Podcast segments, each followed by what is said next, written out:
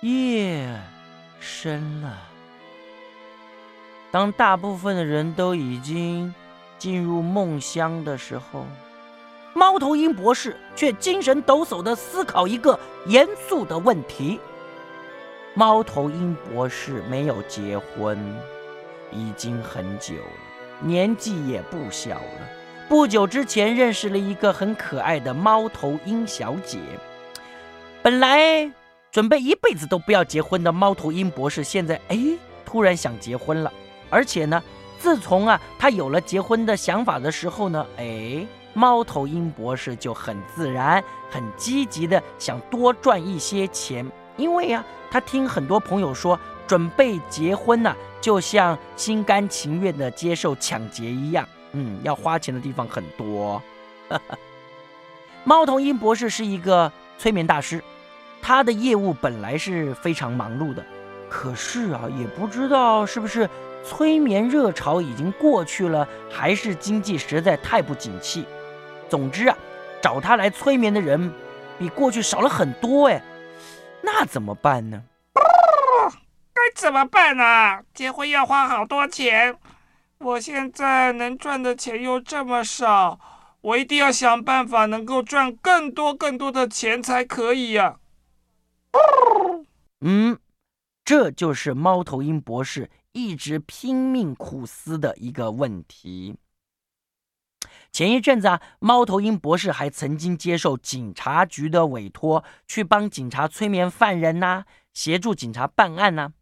本来情况还不错了，可是当消息传去之后呢，猫头鹰博士和警察都饱受批评，觉得这样办案太奇怪了，哪有用催眠来办案的？哦哦，后来这笔生意啊，嗯。就不了了之了。到底还有什么办法可以赚钱呢？猫头鹰博士继续这样用力用力的想。就在这个时候，有人敲猫头鹰博士的门呢，把正在专心苦思的猫头鹰博士哦吓了一大跳。猫头鹰博士一看时钟，半夜三点半。他不禁的心里就在想着：这么晚了，会是谁呀？门一开，站在门外的原来是附近的邻居老鹰太太。哟，老鹰太太看起来好像不太开心哦，怎么回事啊？猫头鹰博士，很抱歉这么晚还来打搅您，我我想请你帮一个忙啊。什么事啊？你请说吧。猫头鹰博士一向最热心了。我的宝宝夜里总是不肯睡觉，把我搞得精疲力尽，我都快崩溃了。我在想，您是不是可以帮我把它催眠一下呀？哦，是这件事情啊，那很简单呐，包在我身上没问题。太谢谢您了。猫头鹰博士立刻来到了老鹰太太的家。三下两下就把小鹰呢催眠了，送它进入了梦乡。就在小鹰呼呼大睡的时候，猫头鹰博士灵光一现，非常兴奋地想着：“哎，有了，